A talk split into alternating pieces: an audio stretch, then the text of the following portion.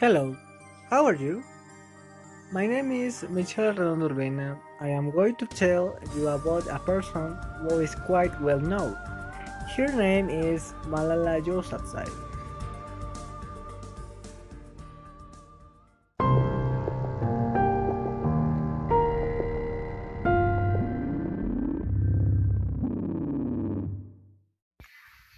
Malala Yousafzai is a Pakistani activist for women's education and the youngest Nobel Prize laureate on October 10, 2014.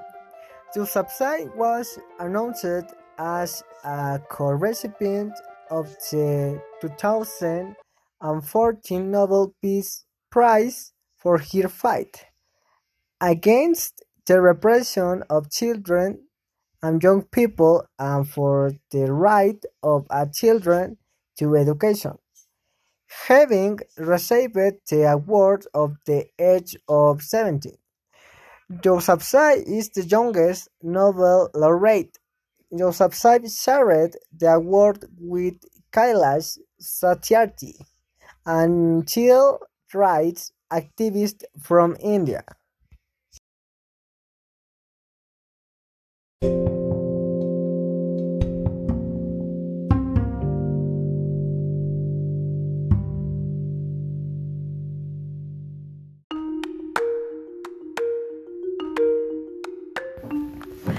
Her courage impressed millions of people and Malala became famous in, inside and outside her country, but unfortunately raising her voice in favor of justice and human rights had, had terrible consequences for her because in 2002 has um, a 15 year old teenager the girl suffered an attack via Taliban who managed to identify her.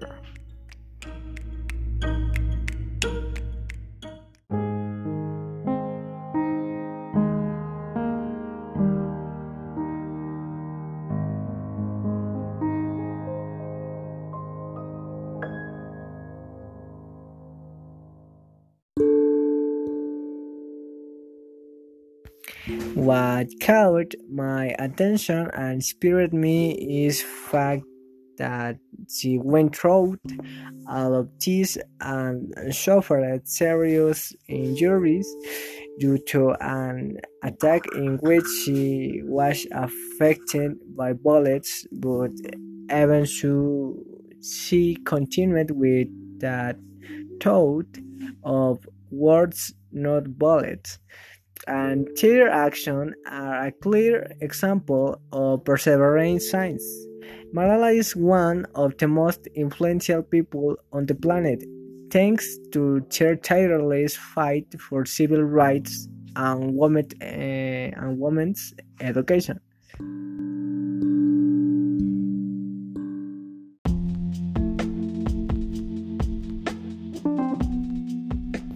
And this has been everything for today. I say goodbye to you. For now, follow your path. Thank you.